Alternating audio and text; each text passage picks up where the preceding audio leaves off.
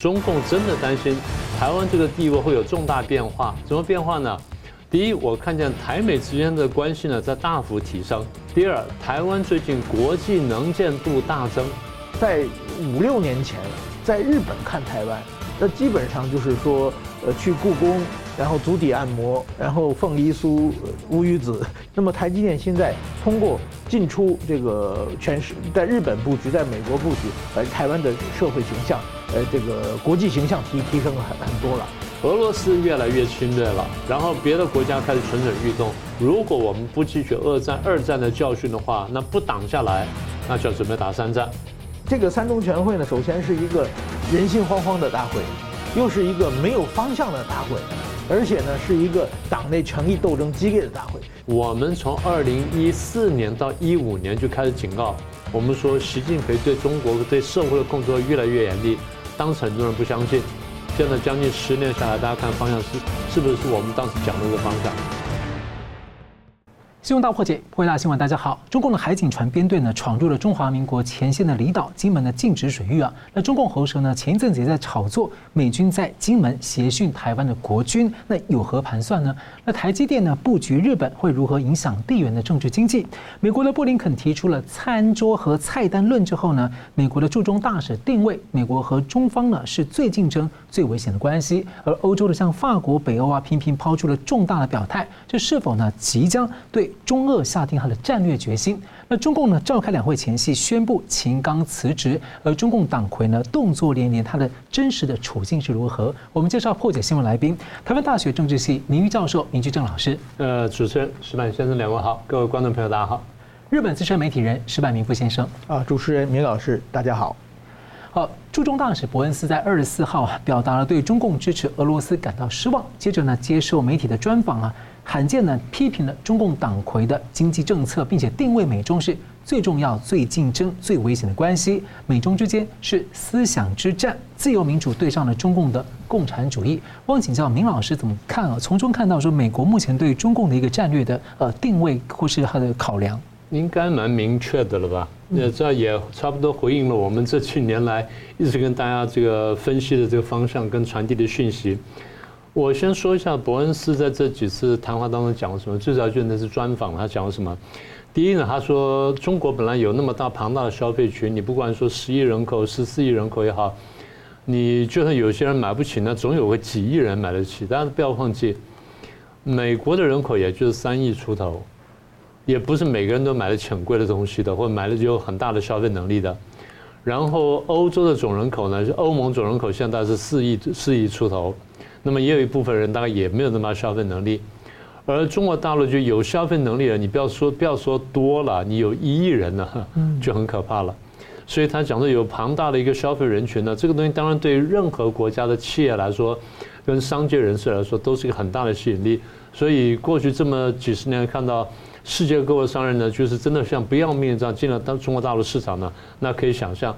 但是这几年来，尤其这这这三四年来，这个中共这倒行逆施呢，他说，使得很多人呢望而却步，甚至要逃出来。比如说窃取智慧财产权的问题，这我们也谈了很多了。那他讲了说什么，比如反间谍法，但其实他只是随便举个例子罢了。你要再再加上去数据安全法，你说影不影响这些这些美商跟外商影响啊？然后国安法影不影响？影响啊！所以这些东西使得大家觉得说大陆哎，大陆越来越危险。投资呢越来越不保险，好，那然后他看的第二点，第二点呢就是这几年呢流出大陆的资金呢越来越多。他说像什么美国、日本、欧洲、南韩等等呢，投资大陆呢都开始减少。其实台湾投资大陆也开始减少了，是，大家也都看到了。因为他说中国大陆给人的讯息是很矛盾的，一方面说要开放，要留住外资，要留住外企，那另外一方面又搞刚刚那东西呢，大家当然都会怕。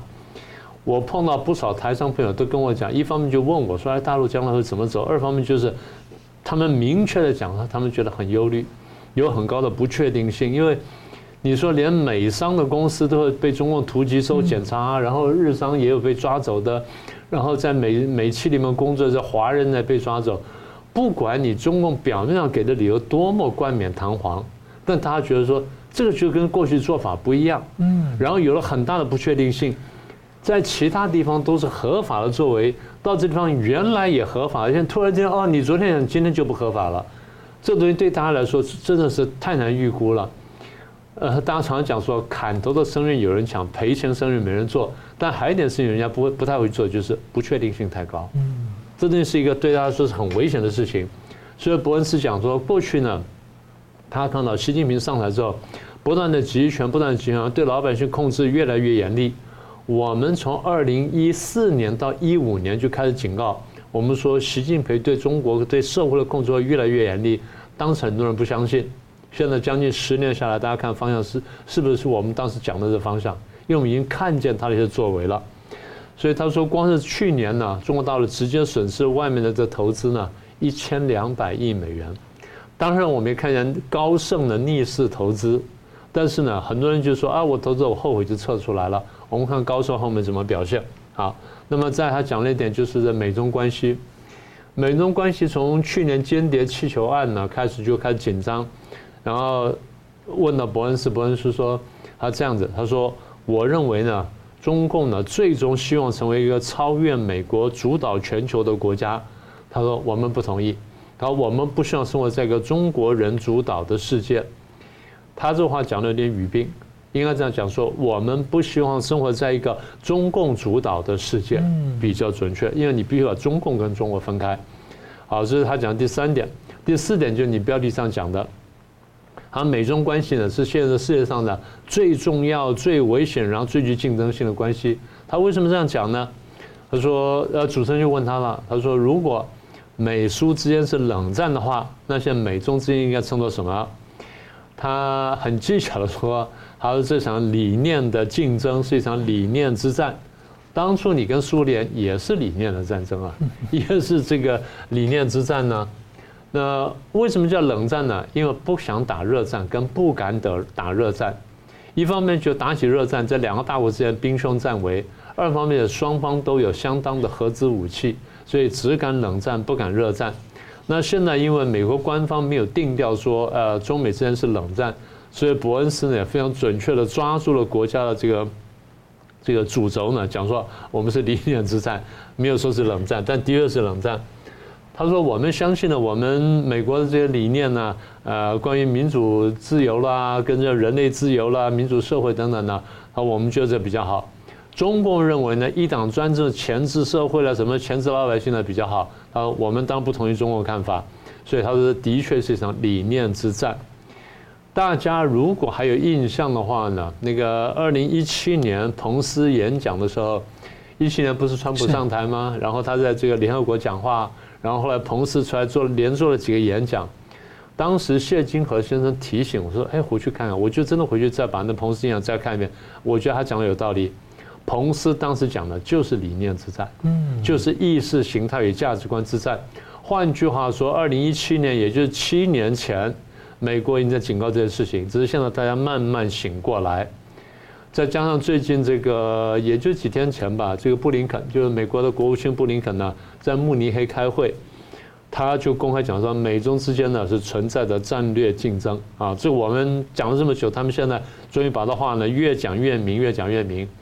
他说所谓战略竞争呢，不是说啊，我对这个甲国、乙国、丙国说你们必须做出选择。他说我们的做法是，我们提供一个更好的做法，让你来做选择啊。那中共提出的说法，不管北京模式或什么等等，或一党专政，那我提出美国这个理念，你们大家选，你们觉得谁比较好？所以二零一八年呢，当然我们不讲说二零一七年我读了这个彭斯演讲受到启发吗？二零一八年当时我们就已经公开讲，必须选边，大家都必须选边。然后这个呃，当时我们就跟一些大企业就讲，我们说。你们必须选边，因为最后美国逼你选边。呃，那你说现在为什么变成这样子呢？简单说就是，现在美国上下各界呢对中共的认识呢越来越深了。不管是中国的贸易战争的作为啦，它的战狼外交啦，偷窃欧美的科技啦，网络战争啦，南海问题啦，香港问题啦，新疆问题啦，乃至中共支持俄罗斯问题跟挑衅台湾，然后威逼台湾等等。所有这些大家看在眼里面，就是你中共在呼应俄罗斯，双方东西呼应呢，准备挑战跟破坏国际秩序。这就我讲的，美中现在对抗已经结构化了，已经固化了，不是轻易说谁讲两句话可以改变的。所以伯恩斯的话呢，只是又是比较技巧的表达了我们这几年来的观察，那等于说再次肯定了我们对这个问题的见解。嗯，是感谢。我们继续看到的台湾的晶圆代工龙头台积电啊，布局美国、日本和德国。那日本的熊本厂呢，迅速的开幕。日本媒体啊，形容这是日本半导体复兴的起爆剂啊，形容像是第二次的黑船来航。但还不止如此啊，德国媒体呢，形容是民主供应链跟台日经济安保的新起点，还是未来十年啊。东亚经济安保战略的试金石。那同时呢，美国商务部长则表态啊，美国将会成为主要半导体的生产国，还可能推出晶片法的二点零。而中共呢，则正在大举从西方和日本进口囤积制造设备，在准备新一阶段的晶片战争。所以，我想请教石板先生，你怎么观察哈台积电日本厂对整个地缘政经的影响？对，台积电日本厂是二月二十四号开幕的，这一天其实关盖云集，日本的很多的经济界的重要人物和这个政界的重要人物全去了开幕式，这可以说这几年以来日本经济界的最重要的新闻之一了。我觉得台积电在日本开厂，它开厂啊，它对日本社会有会带来很大的变化。为什么管它叫黑船？这个再次到日本呢？就是一八五三年美国的四艘军舰。呃，到了日本，然后呢，对，让逼着日本开国嘛。那么这一次呢，日本很期待的就是台积电的企业文化会给日本的经济企业文化带来很大的冲击，因为台积电它的管理，日本的就是过去这种年功序列制的这种管理模式，其实现在已经很难和国际社会竞争了。日本在泡沫经济，现在三十年前，全世界的重要企业就前一百强，日本有很几十家企业进去，现在基本上都没有了。那也就是日本企业模式已经不行了。那么台积电现在是全世界公认的大企成功的大企业嘛？他希望台积电的能给日本的企业文化带来一个很大的改变。然后第二个呢，就是能把地方的日本的地方经济能够再让它就是活络起来。就是日本啊，从八十年代之后一直有个词叫产业空洞化，就是日本的制造业纷纷的跑到了东南亚，跑到了中国。当然，中国像一块磁铁一样，把日本的很多制造业都吸走了。但是现在呢，去中国化，很多事情呢，把制造业再次回归。这次也看到了呢，日本的就是迎接制造业的实力了。就是说，台积电整个这从发表到开幕，一共也就两年的时间。工厂建这各种各样的手续，完全一次就是搞定嘛。日本国家政界经济界全面配合，这种效高效率。我想在现今天的中国是不可能做到的嘛。对。所以说这方面的话，如果台积电成功的话，那可能全世界很多企业都把日本的认为是一个投资，可以在日本制造、生产的地方、生产基地。所以这个对日本的提升有有很大的呃关系了。那么还有一个就是这个晶片的这种安定供给啊。这个过去对日本来说，三年疫情时期间，台湾的。这个半导体全世界都在抢嘛，日本也没抢到多少嘛，就很多的时候，他们那个时候好像，比如说在在日本订汽车，对，要三年以后、五年以后才能交货，因为没有晶片，没办法生产嘛。那么现在如果在日本变成生生产基地的话，它可以把这个优先的提供日本的厂家嘛，这个我觉得也是一个对日本来说一个很大的一个安心的材料了。那么对于它对于台湾的来说，我觉得这也是一个很重要的。第一呢，我觉得就是作为台湾呢。虽然就是半导体是护国神山，但是说呢，半导体是一个需要人才、需要水和需要电要大量使用的嘛。那么台湾慢性的缺水缺电，这个点呢是很难解决的问题嘛。那么日本的这个乡下，像熊本，它是产业空洞化，但是它的电力资源和水资源是很丰富的，而且呢人才也蛮蛮蛮多的，所以这方面呢就是可以为台湾舒缓台湾的压力，这是一个很大的地方。还有一个呢，就是提高台湾的国际形象啊。说真的，在五六年前，在日本看台湾，那基本上就是说，呃，去故宫，然后足底按摩，然后凤梨酥、乌鱼子，基本上就是说，台湾的形象就是一个观光地，或者一些有很多好吃的地方。那么这几年，台湾的台积电，它对在国际上的影响，确实这几年大家对台湾刮目相看。那么台积电现在通过。进出这个全是在日本布局，在美国布局，把台湾的社会形象，呃，这个国际形象提提升了很很多了。那么再有一个，我觉得是这个最重要的，就是促进台日的经济一体化、安保一体化。这个怎么说呢？过去呢，日本的企业，台包括台湾的企业，都到中国去建厂嘛。那么这几年去中国化之后呢，其实作为一个中国是台湾和日本的共通的假想敌嘛。那么台日。这种如果没有很好的这个信任关系的话，不可能把这种最先端的呃技术拿到日本去嘛。那么台日的共同合作，这只是一个台日一体化的一个起点。那么今后如果顺利的话，那么很多事情都可以谈嘛。就是说这样的话呢，我觉得这个台日一体化对台湾的来说是一个非常重要的一个保障嘛。所以说，我觉得这一点呢，对台湾和日本是一个双赢的呃一个模式。但是，在对中国来说就很不高兴了嘛。就是说，这是一个具体的这个去中国化的表现，而且呢，说真的，这几年疫情结束之后，大家看到中国光日本的观光，中国的观光客到日本去，就很多日本的店家反映说，中国他们在科技上已经跟日日本格格不入了。比如日本用 Line，中国人都没有，中国全用微信。嗯。然后比如说谷歌地图，中国人拿去的手机不能下载。那如果说订很多的，就是。国际上的外网，你很多商店啊、旅旅店啊、餐厅啊，你需要订，中国必须拿百度订，所以说呢，基本上都订到中国人餐厅，就被杀熟，就很贵的餐厅就出现这种状况。就是短短几年，过去中国人可以做的很多事，现在已经渐渐分开了。那么今后，我想这个科技孤岛，中国这个台日联手之后，包括美国在后边。那么中国的科技和国际社会上的这个呃，在科技上的互通性会渐行渐远，那中国的科技孤岛化会越来越明显。那么请问，因为像半导体，它就被认为跟国防安全啊，这些国家的安全其实有很深的关系。嗯，所以你觉得说像这样的安排啊，对，但是美国应该乐见其成啊。你觉得在这个美日台的或者区域的安全上面的话，未来可能会有安，可能未来有怎么样的前景促进？那等于等于说，就是说过去。呃，怎么说？过去的贸易是什么？过去的贸易是我我这里制造东西拿到你那里去卖，你制造东西来我这里卖。但是今今天呢，是日本和台湾共同拿自己的技术，共同生产一样东西，拿拿出去到别的国家去卖，或者我们互相享用，这是一个很大的一个突破。那么特别是在这半导体双方的智慧凝聚在一起的话，能创造出的价值是远远超过过去的。特别是台湾和日本的互补性非常强。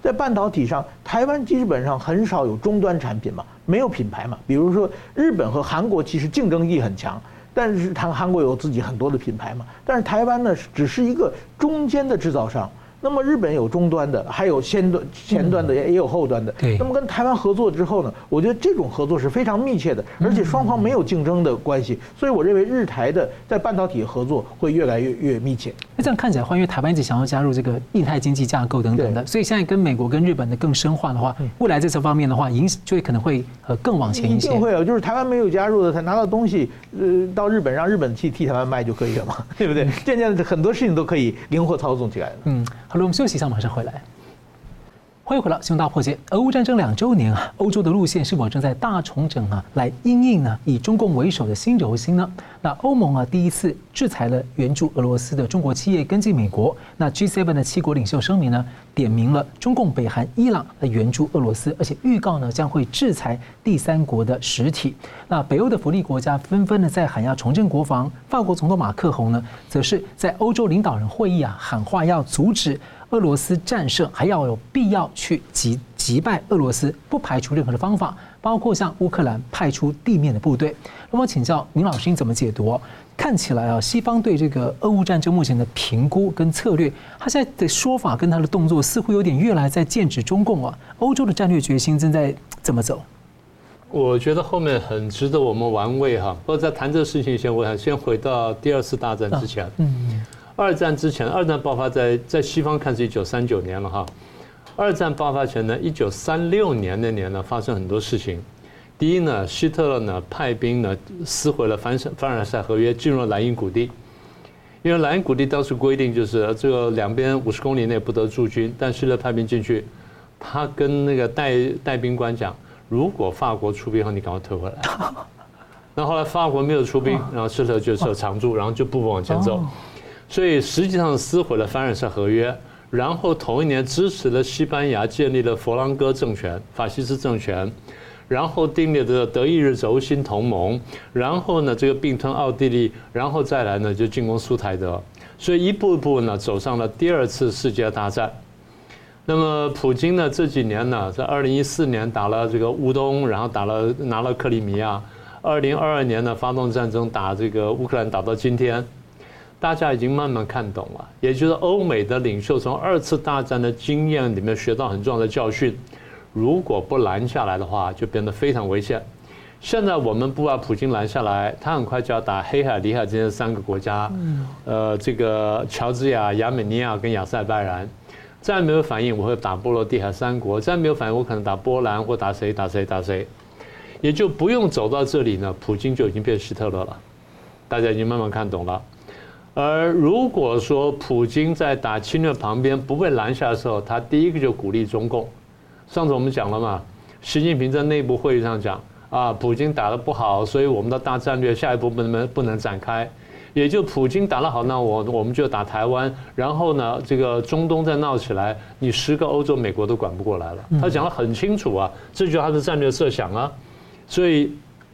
现在马克宏讲的话呢，他说：“哎，我们这个一定不能让俄国战胜，我们一定要打败俄国，然后不排除任何办法，包括向乌克兰派出地面部队。”当然，马克宏话出来之后呢，马克宏讲话经常会引起大家反弹。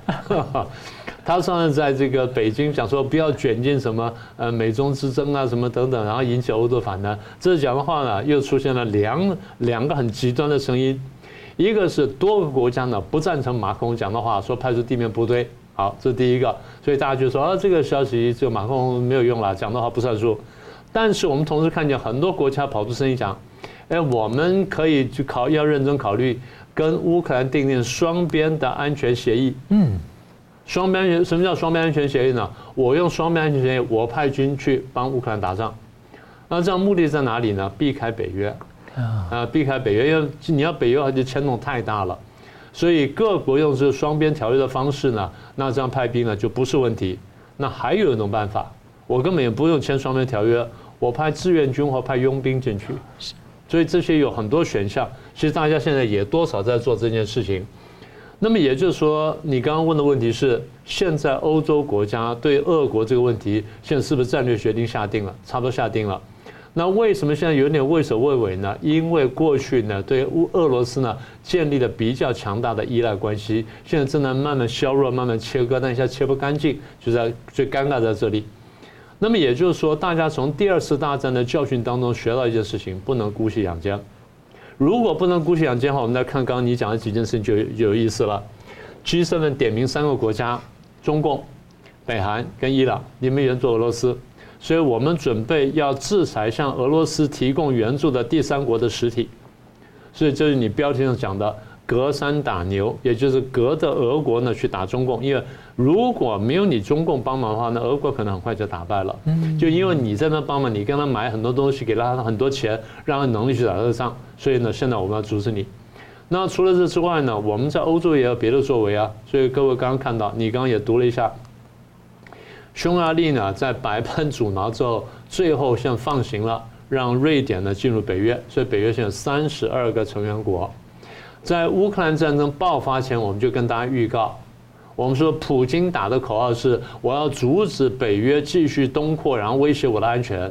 当时我们这样讲，普京的动作做出来之后，会使得更多国家参加北约。现在我们讲中了。那么也就是现在匈牙利。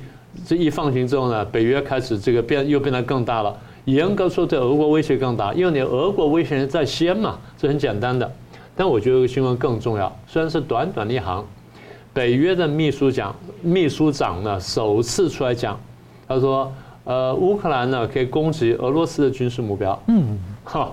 那也就是我们过去帮了你很多武器，虽然是比较长程的，但你只准打在乌克兰里面的俄军，你不可以去打俄国。因为大家一直在问的问题，你为什么不直接打俄国呢？不直接进行源头打击呢？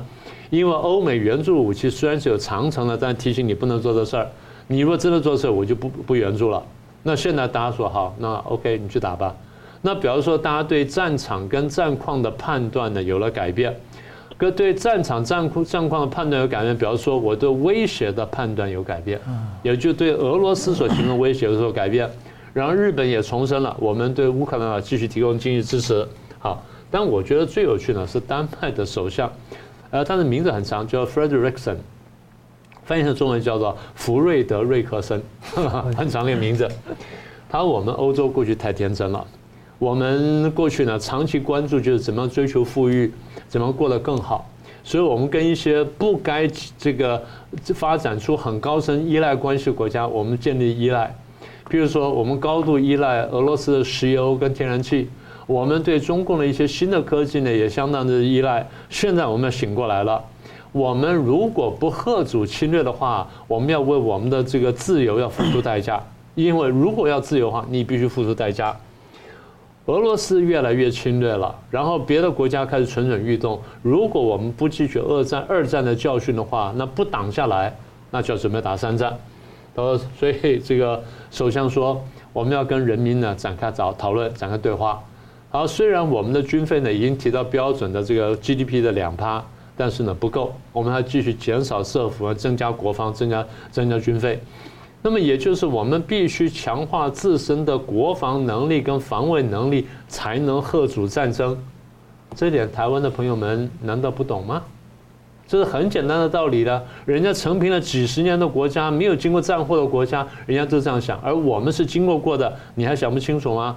好了，那乌克兰议员讲的更有趣，他说我们乌克兰准备好了，我们准备跟美国肩并肩的作战，不管是在德黑兰、在北韩或者在北京的战壕里面，没有差别。哇，啊，他直接点名啊，伊朗、北韩跟中共嘛，嗯，就是回应了你刚刚那句话。所以现在大家的这个共识就是，我们要捍卫国际秩序，要捍卫价值观，要捍卫我们的生活方式。我们大家第一要清醒，第二必须团结。而且他从这个北欧的这是以福利国家长期为著名的，他就是说主动要去变更这个，在选举上面他其实是要承受很大压力的。对的，对的。嗯。但是这个转变，我觉得说非常重要。嗯，好，我们继续看到。中共即将呢在三月份召开两会啊，决定经济路线呢，还有的三中全会的似乎呢是不是不打算召开？也有人在猜测是不是在秘密召开啊？那传出呢中共党魁啊在审阅政治局委员的述职报告，而且二十七号呢还签署了所谓的保守国家秘密法的这个新版，而二十一号呢发布了新版的巡视条例，其中是重点要强调在维护中共党魁的权威。二十七号呢中共又突然发布了生死不明的前外长秦刚呢，诶。他主动辞去人大代表的职务，那前方丈李尚福呢，被从中共中央军委的名单移除。所以，我想请教，呃，石板先生怎么看哈？这两会前的这个政局很诡谲哈。那为党魁为什么在这个时候密集的展现他的权力？呃，我过去在北京采访过十几年的这个两会，我觉得今年的两会是最不一样的。呃，怎么说呢？就是说，所谓的两会呢，它有就是中国规定啊，就是党大会和党大会之间。要一般是开七次中央委员会的，呃，这不是每年五要开五次这个呃两会人民人大的，呃，其中第一次就是党大会之后第一次人大，就是党大会半年之后的人大是人决定人事的，嗯，一年半以后呢是决定经济政策的，其实这两个是认为最重要的，对。那么也就是说，决定人事呢是二中全会定下来，然后马上召开，就是把政府人事定下来，然后呢。开一个三中全会，把经济方向、政策方向定下来，然后再开两会，决定我们这一期这这个呃这一期五年啊，这个领导班子我们往哪个方向发展。但是说呢，三中全会没有召开，没有召开，不但没有召开呢，现在大家还在谈人事，等于说就是说这一年半人事没搞定，那么基本上人事定下来的，大家才能安心工作嘛。嗯。但是现在，比如说这个。秦刚的问题啊，我首先我认为秦刚是没有死的，为什么呢？就是说按照中国的规定，就是如果这个人过世的话，他的人代人大的代表资格是自然消失，自然消失。现在呢，人大马上要召开，人大召开呢，他需要有一个投票率和出席率的话，就是有多少人有资格，应到多少人，实到多少人，最后投票率是多少，所以他必须把谁有资格开会，谁没有资格开会写清楚。那么秦刚如果说他已经过世的话，那么他就没有必要辞职了，也没必要开除了嘛，就少个他一个一位嘛，母数就分母就减少了。但是说现在因为就是说他还人还活着，所以说呢，必须怎么清楚？但是结果呢，是让他辞去，辞去呢就比要比开除轻得多。嗯，那也就是说，应该是他可以平安下庄啊，至少到现在为止，他已经持续了这么长时间，那。现在我等于说，大家都说这个踏上一万只脚嘛，现在觉得哎，好像踏错了，还得拿回拿回来，因为这个秦刚他可能说不定，也许会当一个什么什么局长或者什么调研员之类的，也许他还就是说，只是只把他定性为这个什么生活作风问题，就给他高高举起，轻轻放下的可能性也有，但是这也就是说明。党内为个秦刚进行了激烈的斗争，拖这么久。如果说他光生活作风问题的话，那早早的就发表人事就结束了嘛。是，也就是说各种力量。所以说，我觉得你刚才讲的习近平为了巩固自己权力，这个开了各种各样的会议，决定了各种各样的政策，其实呢，就是我觉得习近平的权力并不稳定啊。这现在呢，大家被传出来的就是说，呃，所谓的习近平呢，他自己的所谓的习派。有两大集团，一个呢叫闽江旧部，就是他在福建的部下，这以什么蔡奇啊、何卫东啊，什么就是这这这群人，何立峰啊，这些他从福建带出来的，包括黄坤明这些人叫闽江旧部，然后还有一个叫枝江新军嘛，他在浙江培养出来的势力，就是刚才就是常说的李强，嗯，或者是是天津的陈敏尔，这些什么夏宝龙，这是他是浙江时代的部下。这两个集团现在在党内争夺主流派的这种斗争是越演越烈的，而且呢，习近平他自己呢，我估计他也也好像有点失控的感觉了。那么现在为了牵扯牵扯这两个势力呢，现在新出来一个夫人派嘛，就是山东人。最近他提拔了很多人都是山东人嘛，包括新的国防部长这个董军，这些都是山山东派。所以说，通过这个呃彭丽媛的关系升级，就是。过去，大家常说中共中央这个太子党是习近平派，共青团是这个胡锦涛派，上海帮是江泽民派，这个三派三大派系刚刚尘埃落定，现在新的三大派系已经冉冉升起了，而且所以说，我觉得这种权力斗争在刚刚第三任刚刚起步的时候就已经这么明显了。我觉得，呃，这个这个三中全会呢，首先是一个人心惶惶的大会，又是一个没有方向的大会。而且呢，是一个党内权力斗争激烈的大会，所以说，我觉得在这一点呢，呃，我觉得习近平呢，他暂时还没有时间去搞工作经济方面的事情啊。另外一个，中国现在经济这么差，他连三中全会都没有开的话，他根本没有办法告诉国民、告诉全国的所有的这个地方政府说，我们经济往哪一个方向发展。所以说我今天非常期待这李强的政府工作报告。到底没有三中全会，他到底写什么？到底说什么？所以说，我觉得这一场三中全会是一个中国历史上一个非常非常特殊的一场三中全会。嗯，那么想请请请教一下，他那个像巡视工作条例啊，特别在强调要拥护它的核心地位啊。对。那我们反而以前是重点讲的所谓的反腐，在台面上讲反腐，他们也不需要以反腐包装去做权斗了。这个为什么会这样子呢？嗯，所以说我觉得这个就是大家习习近平非常心虚嘛，可以看到嘛。其实你要是真正的大权独握的话，你是没必要搞这些东西的嘛。就是像邓小平当年，他就是十三大的时候决定了一个，就是有重要的事情要找宋小邓小平同志来相谈谈谈谈嘛，就是请教宋邓小平同志意见。这个消息是没有被。报报报道出来了嘛，是藏在后边的嘛。最后这个赵子阳或者有意无意或者有意的跟戈尔巴乔夫说出来，这个才曝光嘛。就是真正的你有实力的时候，你要把这些东西藏起来嘛。你 天天的说一定什么是要维护党中央、维护这个领袖的这个权威，就说明领袖的权威你不维护他就没有嘛。所以说，我觉得这个相反就是说，我觉得习近平现在就至少他在。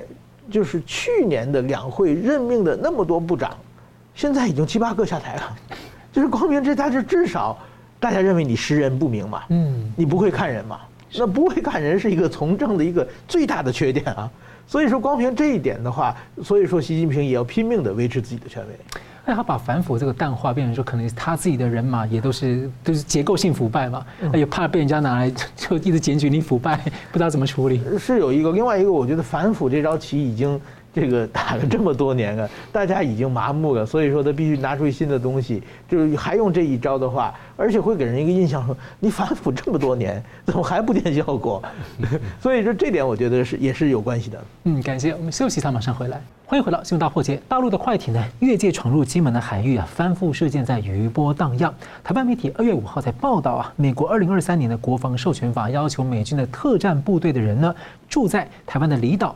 金门、澎湖协助台湾的军方训练。那金门事件之前呢，中共央视二月六号呢就突然称美方派人常驻金门，美军挑衅必遭回击这样的标题。那大陆的网络啊、亲共媒体啊就频频谈美军在金门。大陆甚至呢有一些网络言论指控啊，帆船事件跟美军是有相关的。所以我想请教明老师，你怎么解读这样的观察？我先说那句话，如果说央视的话是确定的话哈，我们再说一遍。美方派人常驻金门，美军挑衅必遭回击。关键在哪里？美军挑衅，也就是你美军不挑衅的话，我就不回击。哦，那那他会会不会说是你常驻本身就是一个挑衅？不不不不。美军挑衅必遭回，这话你本身可以从重跟从轻来解释。对，你刚刚的话从重解释，从轻解释就是你挑衅我才回击。哦，中共过去立场是不希望看到美军驻台湾的嘛？对，对不对？这才是一个最大突破嘛。好，那现在问题在哪里呢？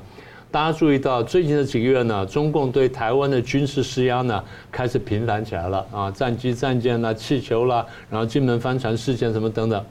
所以短期目标呢，我们判断就是压迫赖清德，压迫你的五二零演讲不要不要出格，然后压迫美国你去压迫赖清德，然后不要出格等等，这是短期目标。但长期目标是什么呢？长期目标就是中共真的担心台湾这个地位会有重大变化。怎么变化呢？第一，我看见台美之间的关系呢在大幅提升，这点我们等下详细讲。第二，台湾最近国际能见度大增。其实我们之前就已经讲，我们说中共再这样搞下去，台湾国际能见度一定会升高的。乌克兰战争已经帮助台湾升高一次了，然后呢，这个裴洛西访谈，你中共这搞一次军事演习，搞第四次台海危机，当时我们就预测，国际能见度一定提升，然后各国会加大力度，然后帮助台湾对抗中共。这是我们在二零二二年八月大概差不多十号以前，我们就讲了这个话，好。所以大家现在看到了，你仔细查查新闻，最近这一段时间呢，多国多台来，多国多团来台湾访问，而且估计五二零呢，如果没有什么意外的话呢，还会看到更多。中共希望说能够把这个这个势头呢压下来，嗯，啊，这第一个就不希望看见台湾的能源就是这样上升，然后台湾的国际交流上升。第二呢，他对于这几年来中共比较在意的事情，就是台美之间的官方的来往开始上升。官方来往，你不要说裴洛西来，他说哦，他是毕业旅行。那盖拉格尔来，你又怎么讲呢？那有些人来，你又怎么解释呢？也就是这些都是相当重要的人物。他虽然层次不及裴洛西那么高，但是也相当高了。所以你说中共能不担心吗？而且看起来，如果说这次我不反应的话，将来可能更多前仆后继的来，那他应了他一句话，叫做“千里之堤，溃于蚁穴”嘛。但我觉得这个他担心第二点，还有第三点。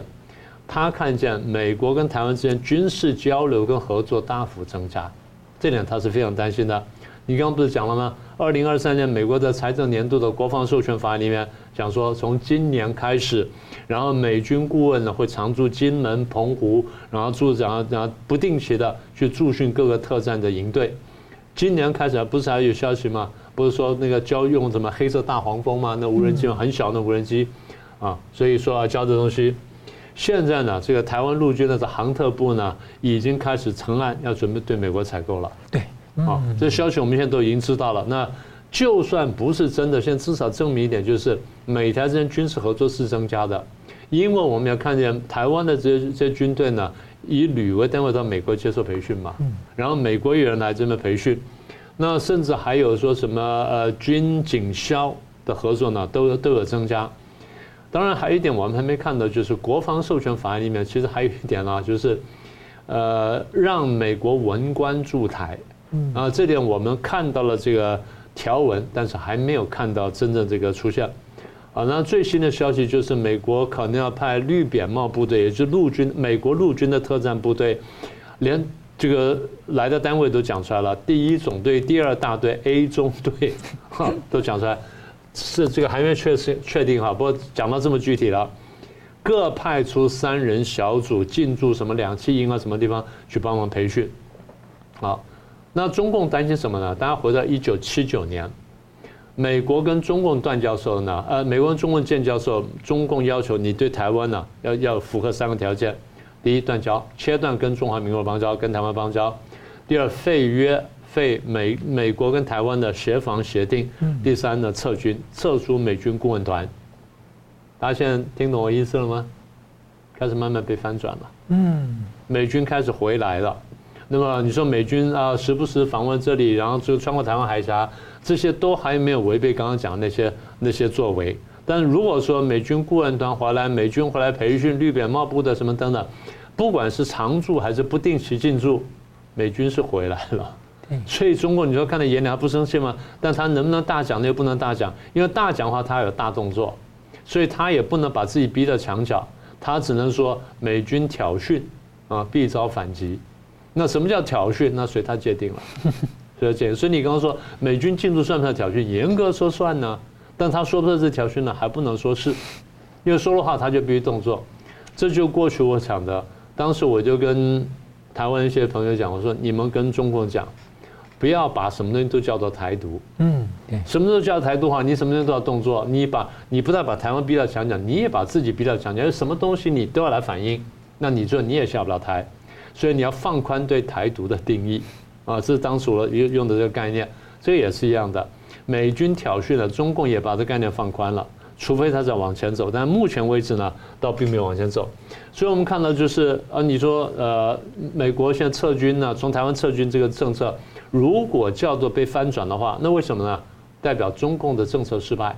中共政策为什么失败呢？因为你这几年展现的行为，大家觉得你对大家威胁太大。嗯，所以也回应了刚才伯恩斯讲的，美中之间是一个理念之争。回应了马克宏呢，就是我们必须打败俄罗斯，然后打败这什么？也回应了乌克兰议员，我们要在德黑兰，要在北韩跟北京的战壕里面作战。大家都把中俄绑在一起了，因为你们表现态度就是如此。好，那再来，你前面提到，你说啊，这个王沪宁的对台工作会议现在讲了一句重话，把反对台独升高为坚决打击台独，然后把两岸问题跟一中政策挂钩，对，一中原则，一中原则挂钩，你话可以这样讲，但是看你落实到什么地步。你若真正落实的话，我再说一次，你不但逼台湾，你把自己逼到墙角，你自己怎么下台？当然，我们也看到，就是台美之间军事合作交流增加，这些我们都看见了。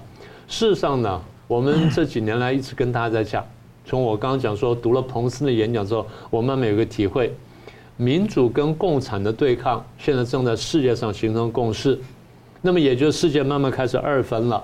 二分意思就是你必须选边。你没有不选边的空间，除非你是个非常偏远的国家。现在连东加诺罗索们都要选边了，你台湾能不选边吗？所以要必须选边。那现在如果一边是民主，一边是共产，你说台湾应该怎么选？现在全世界人都来帮台湾反共了，你觉得台湾应该怎么选？那台湾里面，我们内部里面还有人糊涂到说啊，我我要这个帮助中国，要中国强大，你们要阻碍中国崛起？不是，当然要阻碍中共，不是阻碍中国崛起。那如果说你连事情都想不清楚的话，那你过去几十年你到底相信了什么？我们经常提醒大家，中共不等于中国，所以我常常提醒蓝营里面一些朋友，不要啊把中共当中国来爱，你要分清楚。当然，我也同时绿营的提醒绿营的朋友，不要把中国当中共来恨，都得分清楚。蓝绿白各阵营呢，都必须把中共跟中国分清楚呢，你们的政策才会准确。你们的选举空间才会比较大，否则你们是要把自己票源赶走，这是另外插话了。但是我觉得整体重重重点就是，国际现在民主跟共产呢开始二分开始对立的时候，大家必须看清楚局势，必须做出正确的选择。嗯，是。那我就会请教一个呃石板先生，你怎么看金门这个事？呃，首先我认为金门这个事件呢，它是一个应该是突发事件，因为就是说有人说是中国有计划的等等，但是我觉得二月十七号、十四号撞船，中国开始有正式反应是二月十八日，有一段时间应该是突发事件以后怎么处理的需要一段的时间。那么我觉得呢，其实作为金门这个地方呢，现在在军事上和战略上它的价值基本上已经微乎其微了。就是说，台湾坚决守不，如果中共想打台湾，是绝对守不住的。现在金门只有政治上的意义，就是金门让台湾站，就是说现在金门就是说台湾本岛，中国不管是封锁各方面要上登陆都很难，但是金门太容易了。所以说金门现在其实守军过去。一九五零年代是大有十万守军，现在大概有三千人，而且呢，平常只有两千人，有一千人得休假在本台湾本岛。所以说，如果对岸的中国七十三集团军如果想打金门的话，是很容易的。但是说呢，它的政治意义非常重要的。毛泽东是有意不打金门的，希望因为金门是福建的一部分嘛，他希望通过台湾，让金门让台湾统治来确定台湾不独立，是有这么一个意义的。那么这一次呃撞船事件的话呢，那当然就会变成一个两岸的公关战，就是呃怎么打。但是很遗憾的，我觉得台湾方面的公关战做的并不太好。台湾的海巡署的发表的内容呢，有一些不全面，有一些让人避重这个怎么说避重就轻的感觉了。所以说在公关战上，被中国拿到了主导的地位了。另外一个撞船的船，其实客观上想的话。应该不是渔船，就是台湾方面、中国方面都是都说渔船，有意的避开。它是首先呢渔船，它是有几点，这船不对嘛，对，它是一个快艇，而且加两个大大很大的马达，能开得非常非常快，而且上面没有渔具，所以说没有这样的渔民，这个船是不对的。另外一个呢，时间是不对的，时时间就是说，呃，怎么说呢？它是一个七年之后嘛。新年之后一般是不出来捕鱼的嘛，对。那反而呢，就是大家认为是可能是走私船。嗯。那么走私船的话，就是，呃，你想新年之后嘛，大家双两岸都在过年嘛，那自然这个防卫会这个轻一点嘛，就是比较容易钻空子嘛。然后第三呢，人不对了，就是这几个人并不是沿海的渔民，他们是四川人、贵州人。那么四川人、贵州人，当然有一些人是到中国沿海去打工的，但是过年一定回家的啊，对，一定过年一定回家的，所以不能回家的两种人，一种是军人，一种是犯罪的。现在正好是没人警备，我赶紧去赚点钱嘛。所以说这这些方面的话，双方都是避重就轻在谈，也有可能是结合在一起的，就是他一边执行军事任务，一边去侦察任务，一边去走私。这种可能性，很多人都说是很大的，因为它可以在中国这边畅通无阻进进出出嘛，这个三无船。所以在这方面呢，台湾不知道因为哪种考量，有意不宣传，所以台湾讲的渔民的话，就好像你的船，嗯，你的船把人渔民撞撞翻了，人渔民过世了，那当然说你的船就责任就会大一些了嘛。所以在这场公关战上，台湾其实被落个下风。那么之后呢，中国想怎么办呢？就是说在金门呢，其实是两岸有很多默契的，就是。台湾方面有很多特权的啦，就是你的禁止水域这方面，中国过去他明明可以随便随入随意进出，但是他有意的给你留一定的空间。现在呢，中国就把这些默契不要了，他就直接的进入你的金门周围的的领海，然后呢，就是开始说，某种意义是做一个宣示主权的动作了。那么宣示主权动作呢，其实说句老实话，这方面台湾硬对抗是对抗不了的，因为中国的军事实力悬殊太大。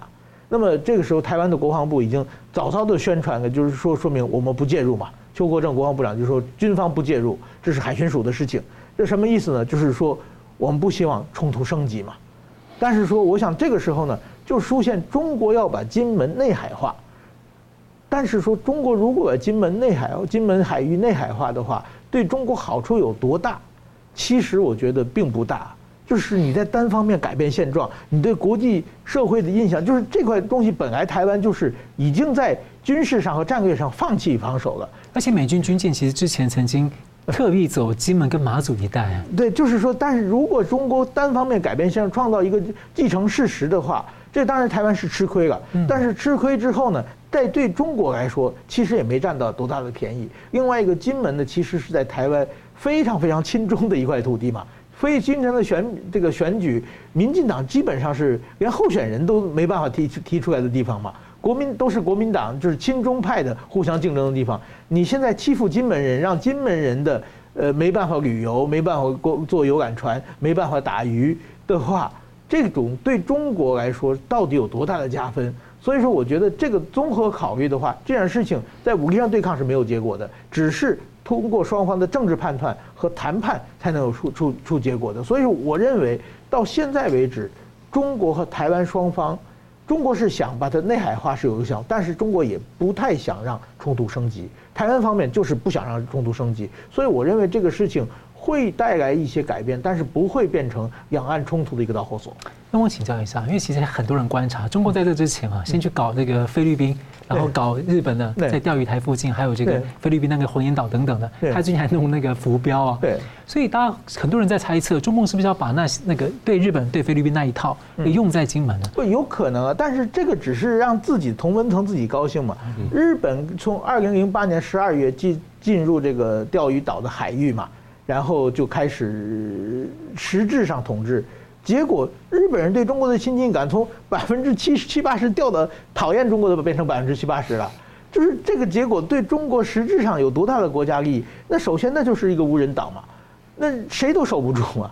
所以说，你把它实质上，你天天派船在那里转两圈的话，除了你费一些油以外，其实拿不到任何实质上的好处。但是说，对中国的国际形象、对中日关系、对日本人和对中国的印象，都是有非常非常大的负面影响的。